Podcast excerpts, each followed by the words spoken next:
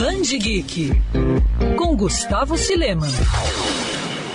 A DC Comics sempre foi conhecida por seus projetos audaciosos e até mesmo um pouco ambiciosos, mas é fato que muitas das ideias propostas pela editora acabaram dando certo e se tornaram parte importante da indústria dos quadrinhos, como por exemplo o selo adulto Vértigo. E agora a casa de Superman e Mulher Maravilha resolveu investir com tudo no projeto DC para jovens leitores, que busca incentivar o hábito da leitura entre crianças e adolescentes por meio de publicações com uma linguagem mais jovial e personagens vivendo situações mais parecidas com as vividas pelos leitores de determinada idade. À primeira vista, não parece algo muito inédito, até porque DC sempre gostou de trabalhar com esse estilo. Porém, é só pegar um dos gibis que você percebe que o trabalho é sim algo bem planejado e até mesmo inovador. Os selos DC Kids, indicado para leitores de 8 a 12 anos, e DC Teens, feito para jovens a partir dos 13, estão chegando agora no Brasil graças a Panini Comics. Em DC Kids, podemos destacar Querida Liga da Justiça, título que conta com a arte do Brazuca Gustavo Duarte. Já o primeiro lançamento por aqui de DC Teens é Jovens Titãs Ravena, escrito pela autora best-seller do New York Times James Cami Garcia e ilustrado pelo brasileiro Gabriel Piccolo, o romance traz os desafios de uma jovem Ravena que perdeu a mãe em um acidente e tem que recomeçar a vida praticamente do zero aos 17 anos, ao mesmo tempo que encara problemas na escola. Os lançamentos das duas linhas não param por aí, já que nos próximos meses a Panini deve lançar mais obras como Arlequina Quebrando Tudo.